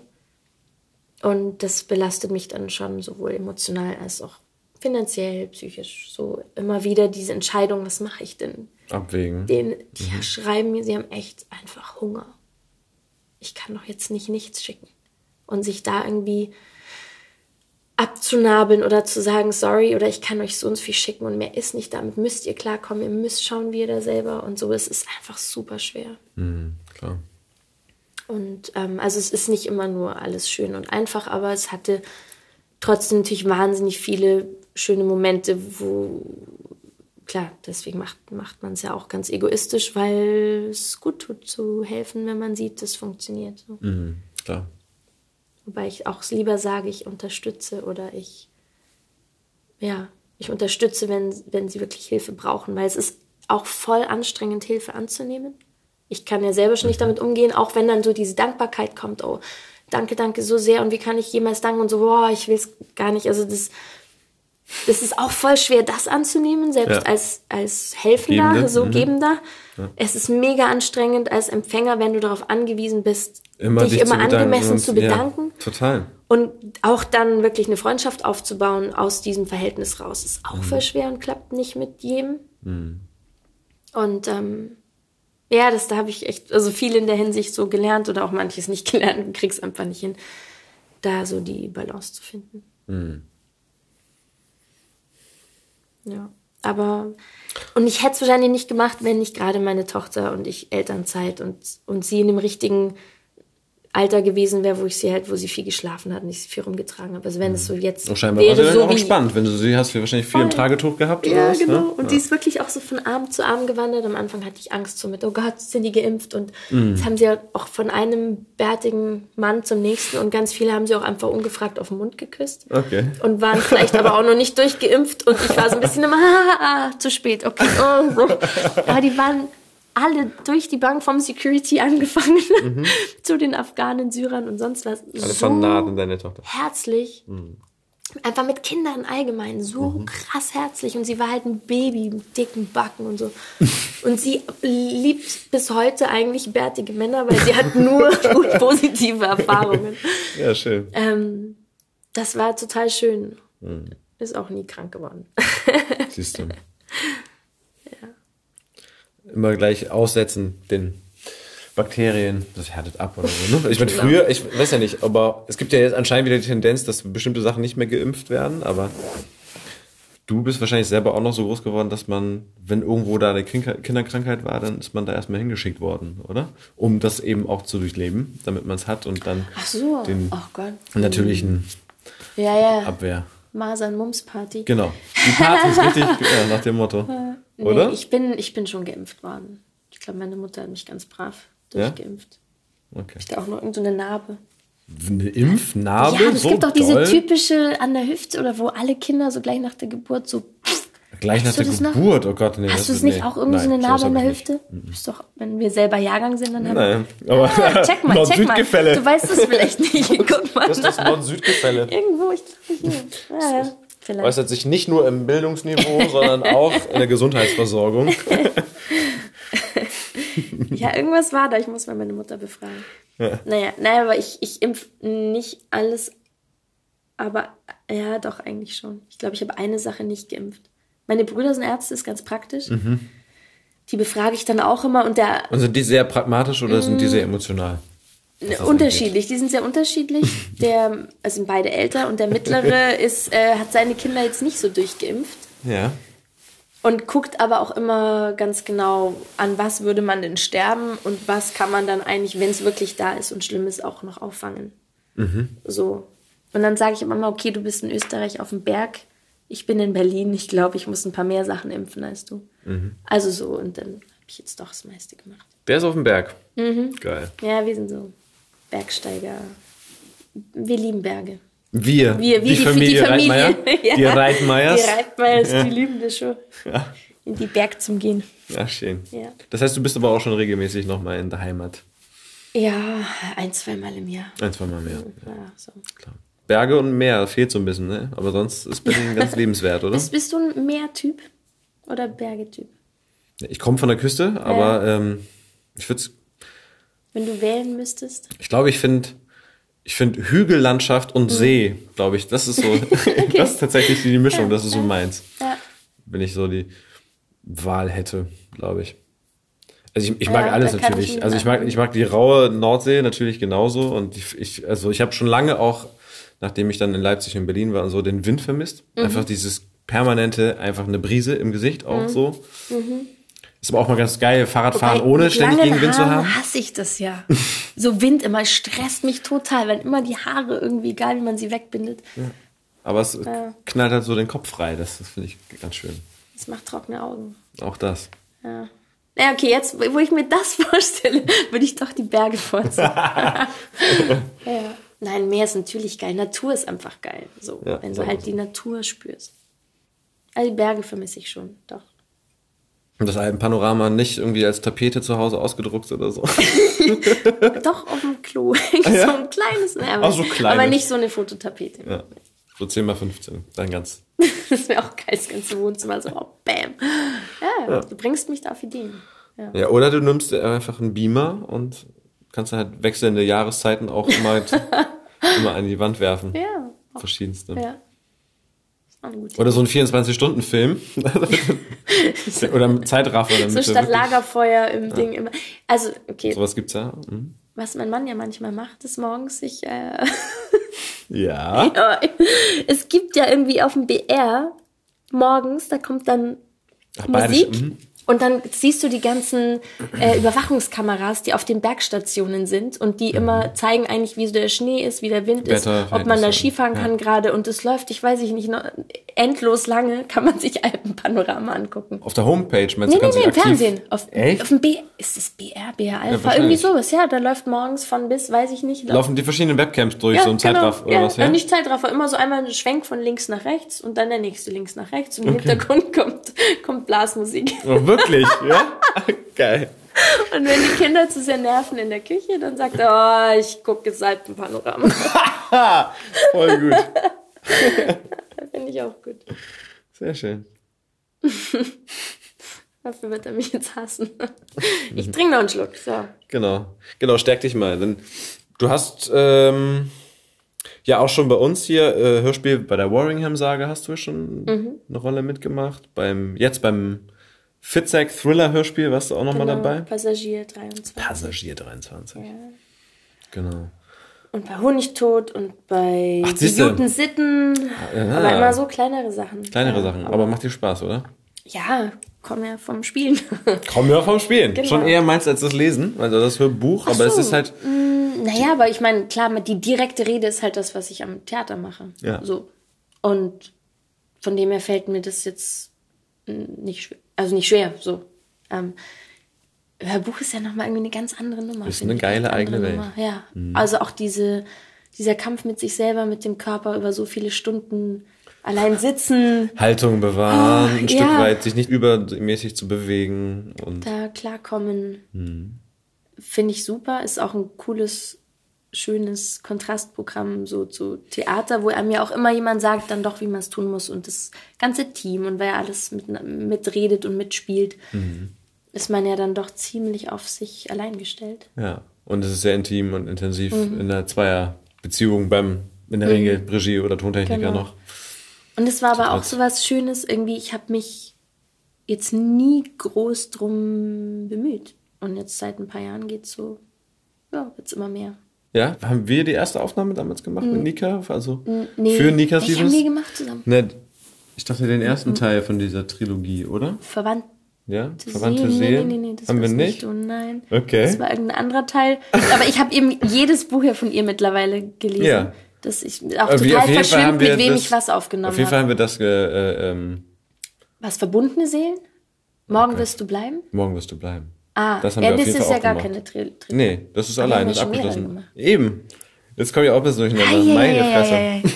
Das verschwimmt auch. Aber dadurch, wenn man so alles von einer Autorin macht, dann ist es irgendwie auch wirklich schwer über die Jahre. Ja, was anderes? Ich habe zum ersten Mal ein Hörbuch gemacht 2011. Hm. Ein auch so Jugendfantasy. Ähm, weil es war auch wieder lustig. Neuköllner Oper. Die Frau des Regisseurs, die hat mich für eine, für eine Hörspielsache als kleine Hexe gebucht und mir danach ähm, die Chance gegeben mit dem Hörbuch. Lief auch gut, aber kam irgendwie nichts mehr. Ich habe mich aber auch nirgendwo jemals beworben damit. So. Und dann hat sich der Tonmeister, Tontechniker, wo wir das aufgenommen haben, hat sich zwei Jahre später an mich erinnert und mir zwei fette Romane gegeben, weil er eine junge Frauenstimme brauchte. Und dann habe ich äh, Ambra und Katzenberge aufgenommen, was ähm, so preisgekrönte Literatur war und deswegen auch krass besprochen wurde. Es war zum, das erste und einzige Mal, dass ich irgendwie richtig Presse gekriegt habe für Hörbücher. So, es war dann so Hörbuch der Woche bei Radio 1 und irgendwie auf diversen Blogs und so. Und es war so krass. Und dann habe ich mich aber wieder nirgendwo beworben und bei dem kam nichts mehr. So, der macht nicht so viel Hörbücher, glaube ich, in dieses Tonstudio. Und dann dauert es wieder zwei Jahre, bis ähm, das hier losging in der Lauscher Lounge, weil ich war mit Elmar Ah, auf der Schauspielschule, ja. genau. Und der kam dann mit Johanna in Linie 1. Mhm. Und dann hat sie gesagt, schick doch mal was. Und eine Woche später war die, die ähm, Ding für Nika Stevens, dass, sie, dass ihr Versammlung hattet und zwar so, habt ihr eine junge Frauenstimme, wen sollen wir denn vorschlagen? Hm. Und dann hat sie mich vorgeschlagen, dann war ich irgendwie eine von fünf, sechs oder so. Und dann hat Nika Stevens sich für mich entschieden. Und dann seitdem lief es jetzt so bei euch und ging immer weiter, auch jetzt in andere Studios und so. Aber du hattest bis jetzt, weil du meintest, du sagst schon, Hörbuch ist was anderes als klar, das Dialoge und so, das ist ja schon Mhm. meins von der Bühne, aber das waren jetzt auch alles immer in der, Richt in der Regel Ich-Perspektiven, oder? Was ja auch nochmal eine andere Nummer ist, als wenn du jetzt wirklich den Draufsicht-Erzähler auch Mhm. hast. Oder? Ja, ja, stimmt. Also ich glaube, Nika sind immer, Nika Die Stevens sind immer ich, immer so eine junge Ja. Protagonistin um die 20. Ich habe halt eine sehr junge Stimme, so das ist irgendwie, darauf bin ich so gebucht. Lili Lindner war halt ich Perspektive wieder. Ja. Auch das damals, ja. Selbst, also auch Ambra Katzenberger, das war auch eine junge Halbpolin, Mhm. Mitte 20 oder so, die ihre Geschichte erzählt.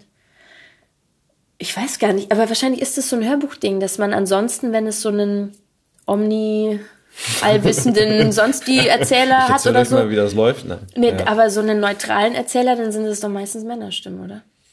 So Ulrich Nötens und so. Der kriegt's aber heute. Der kriegt's Ja. heute. Äh, du musstest, ja ganz toll. Ja, ich mag den auch. Auch Also, wenn ich gerne alle ihn seine Bücher nochmal einlesen würde. Ähm, Also es ist halt mit jungen Frauenstimmen. Es ist auch ganz oft Thema. Also dann so, ja, die Stimme war ja schon sehr jung und so, aber total passend kommt dann meistens. Ja, ich meine, es gibt ja durchaus, gerade was so Serien angeht, wo eben auch Frauen schreiben und dann auch Frau als Protagonist irgendeine Hauptrolle oder sowas haben in den Büchern. Mhm. Jetzt, sei es jetzt eine Detektiv- oder eine Kriminologie-Reihe oder so, äh, da gibt's ja dann schon auch dann viele Frauen, die trotzdem nicht zwangsläufig automatisch in der Ich-Perspektive erzählen, sondern auch die, die normale Draufsicht haben, Mhm. Ja. in Anführungsstrichen. Also es gibt schon noch, du, also du kommst bestimmt mal in das Vergnügen. Aber ich glaube, bislang war es tatsächlich eher ich. Perspektive, Ja, ne? also vielleicht ist jetzt auch mal der Punkt, dass ich mich mal irgendwo anders bewerben sollte und mal irgendwie in irgendeinem Verlag noch erzählen sollte, dass es mich gibt. So. Also ich habe jetzt eben für Hörbuch Hamburg auch was gemacht. Die hat mich auch im Netz gefunden und einfach geguckt, wer welche junge Frauenstimme äh, ist denn gerade so in der Jugendfantasy, im Jugendfantasy-Bereich unterwegs und dann hat sie mich angeschrieben. Aber das war auch wieder Ich-Perspektive und eine junge Frau. Ja. Ja, also ich weiß gar nicht, wo muss ich denn hin? Berate mich doch mal. Wem, wo soll ich mich denn melden? Ja. Ja, ich meine, solange du gut zu tun hast, ich muss es, du musst es ja auch noch in einen, unter einen Hut kriegen. Solange du noch Ja, Grips weitermachen willst. Also das ist das Problem, wenn man so Festengagement und dann so selbstständige Sachen, dann sagt man ja so ungern Nein. Und dann heißt es eben, Eigentlich dass immer ich doppelt. oft meine kleinen Lücken, also jetzt hätte ich eine Woche frei gehabt und dann war halt nicht frei, sondern habe ich ähm, Splitterfasernackt gemacht und dann Ja. doch gemerkt, oh, so ein bisschen Pause hätte dann doch ganz gut getan. Ja. Und meine Stimme äh, rächt sich eben auch gerade ein bisschen, wie man merkt, weil sie ein bisschen heiser ist. Ja. Und ich muss eben auch viel singen, ja, und viel irgendwie Bam auf der Stimme, unverstärkt so. Und irgendwann merkt man es dann doch, wenn man ein bisschen krank ist oder ein bisschen angedetscht, dann legt sich halt einfach auf die Stimme. Ja.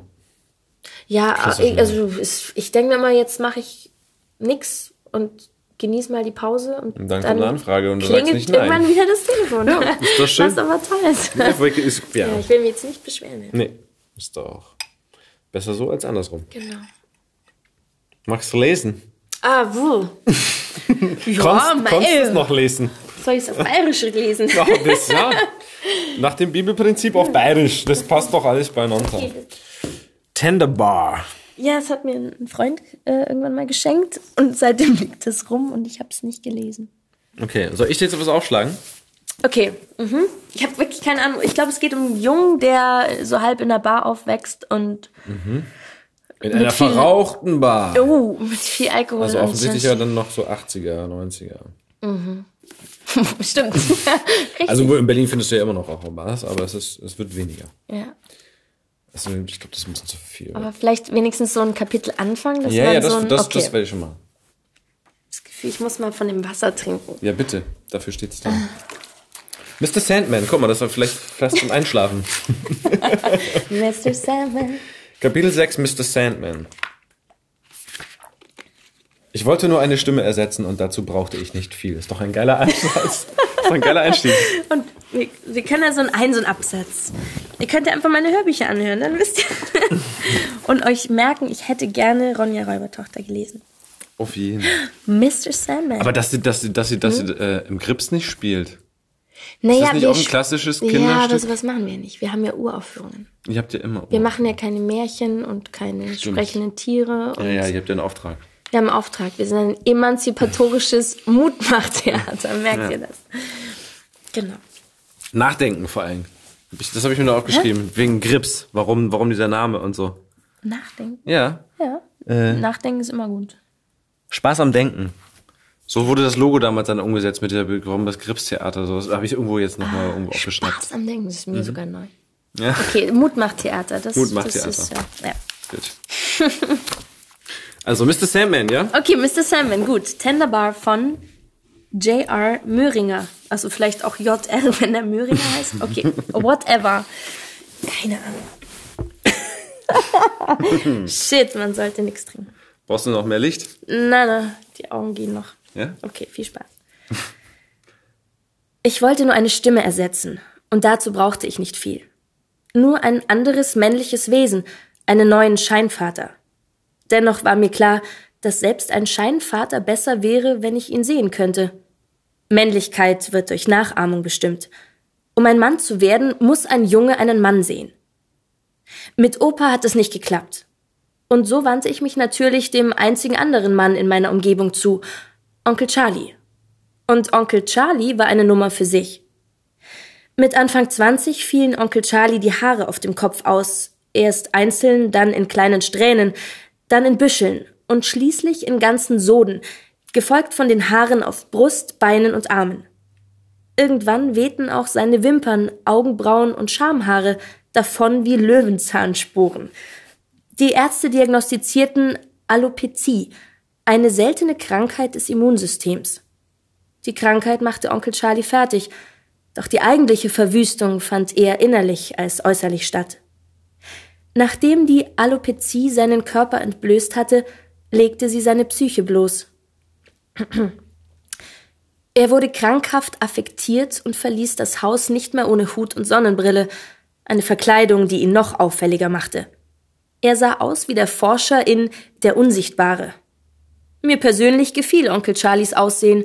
Lange bevor Glatzköpfigkeit in Mode kam und lange vor Bruce Willis war Onkel Charlie glatt und cool.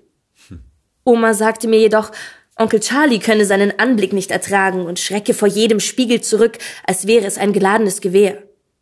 Für mich war das, für mich war das Einzigartige an Onkel Charlie nicht sein Aussehen, sondern wie er redete.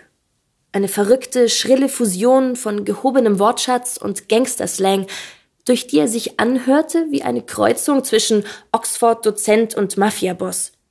Noch seltsamer jedoch war, dass er sich nachdem er ungeniert einen Schwall vulgärer Wörter von sich gegeben hatte, dafür entschuldigte, wenn er ein ausgefallenes Wort benutzte, als wäre seine Gelehrsamkeit schockierender als seine profane Ausdrucksweise.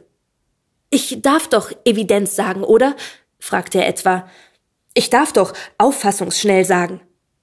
Onkel Charlie hatte Opas Liebe zu Wörtern geerbt. Nur sprach er im Gegensatz zu Opa jedes Wort genau und besonders deutlich aus. Manchmal hatte ich den Eindruck, Onkel Charlie wollte vielleicht nur angeben und es Opa unter die Nase reiben, dass er nicht stotterte. Jo. Mehr? das ist ganz geil. Es ist, es ist Ich-Perspektive. Schon wieder. Es ist Ich-Perspektive, sehr schön. Ja. Und ja, also ein Junge braucht einen Mann, um zum Mann zu werden, als Ja. Vorbild. Mhm. Also eigentlich sag- ist auch die, die? Ich-Perspektive eines, das, eines, eines Jungen. Ja? Wäre doch auch mal was. Ja, ähm, ja vielleicht. Ja. Oder eine starke Mutter. Natürlich. Auch Was das. das. psychologisch wieder auslöst, keine Ahnung. Ja, ist spannend. Vielleicht sollte ich das Buch mal lesen. Hm. Das, äh, ach komm, das reicht doch, oder? Willst du mehr hören? Das ist ganz schön. Also auf jeden Fall war es ein äh, geiler Einstieg. Das Ding ist ja, weißt du, ich habe seit elf Jahren Schlafmangel. Und deswegen, Was? Was? Du musst jetzt schlafen. ich muss jetzt schlafen. Ach, nein. Deswegen trinke ich auch überhaupt keinen Alkohol mehr, weil es mich sofort umhaut. Hm. Allein auch durch diesen immer arbeiten, wenig Pausen und zu wenig Schlaf. Ja. Also ich hätte ja große Lust, einfach. Ja. Jetzt muss ich auch wieder aufpassen, wie ich das formuliere. Was nee, natürlich andere Genres mal. Gerne in andere andere, Genres. genau.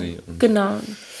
Mag ich, mag ich auch gerne und hat alles total seine Berechtigung und so. Mhm. Das war jetzt auch super mit, mit dem Splitter Fasernackt. Ähm, muss natürlich auch nicht immer so harter Tobak sein. Na klar, jeder hat ähm, Lust flasht- an Abwechslung. So. Was flasht dich denn persönlich? Was liest du denn selber, wenn du überhaupt in deinem Genau. Kontinuum Wenn ich bist? nicht äh, Theatertexte lese oder Bücher vorbereite. Ähm, ja, hier, ich habe Joachim Meyerhoff, wer hat es nicht gelesen und es macht ja auch wirklich großen Spaß. Hätte ich auch was vorlesen können. Ne?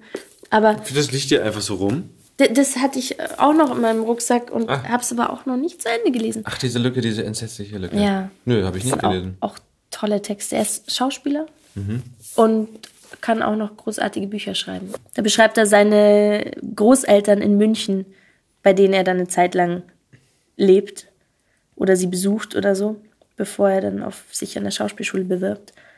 Und er ähm, beobachtet einfach wahnsinnig Scharf. scharf und sehr witzig, was ihm alles auffällt und wie er es beschreibt. Cool. Genau. Ansonsten muss ich wirklich gestehen, lese ich vor allem ähm, Kinderbücher den Kindern vor. Die natürlich auch dann sagen, Mama soll lesen und nicht Papa. Weil du dich mehr reinhängst, aber dann richtig. die Kinder aber auch nicht schlafen danach, weil- sondern nur mehr aufgedreht sind. Ja, so. Weil äh, meine Tochter geht schon ein bisschen so in meine äh, Fußstapfen und liest sehr süß ihren Puppen oder ihren Kita-Freunden ähm, schon so Geschichten vor und macht so Stimmen nach und so. Mhm. Die ist sehr witzig im Kopieren. Geil. Ja. Okay. Sonst Da lese ich eigentlich echt, ich lese echt zu wenig privat. Total. Ist aber mit kleinem Kind zu Hause, die ist knapp vier, ist das einfach. Das heißt, du kriegst ab und zu mal hier so zum Geburtstag kriegst du so ein Buch und. Und dann liegt es wieder so jahrelang rum, und, und ich habe schlechtes mal, wenn Gewissen. Du zum Gespräch eingeladen mir, wirst. Schenkt mir keine Bücher. Bitte nicht. Schön, dass du da warst. Lass es dir schmecken kommen. Danke für die Einladung. Ja. Das war Nina Reitmeier und ihre Geschichten. Ich danke dir fürs Zuhören. Wenn es dir gefallen hat, freue ich mich, wenn du unseren Kanal Hörgestalten abonnierst und natürlich wieder vorbeihörst. Du findest uns bei iTunes, Spotify und überall da, wo es Podcasts gibt. Wenn du Anregungen für uns hast oder uns irgendetwas mitteilen willst, dann her damit. Schreib uns einfach eine Mail an hörgestalten.lauscherlounge.de oder über Facebook. Unsere Facebook-Seite darfst du übrigens auch gerne liken. Dort gibt es nämlich unter anderem Fotos und Zitate von unseren Gästen. Alle Infos findest du noch einmal in den Show Notes. Und das nächste Mal ist wieder mein Kollege Josef Ulbich an der Reihe. Dieser Podcast ist eine Produktion der Lauscher Lounge. In den Podcast-Kanälen Lauscher Lounge Hörbuch und Lauscher Lounge Hörspiel findest du kostenlos die Eigenproduktion des Labels. Aber nur für eine bestimmte Zeit. Außerdem legen wir dir sehr den Podcast Texte von gestern ans Herz. Bei einer Live-Veranstaltung lesen Erwachsene Texte, die sie als Kinder oder Jugendliche geschrieben haben, egal ob lustig oder traurig. Gemeinsam durchleben wir erneut die Absurditäten, Tragödien und Kleinigkeiten des Aufwachsens. Wenn du keine unserer Podcast-Veröffentlichungen verpassen willst, abonniere einfach den Kanal Lauscher Lounge alle Podcasts. Also, ahoi, ciao, tschüss und bis zum nächsten Mal bei Hörgestalten. Shh.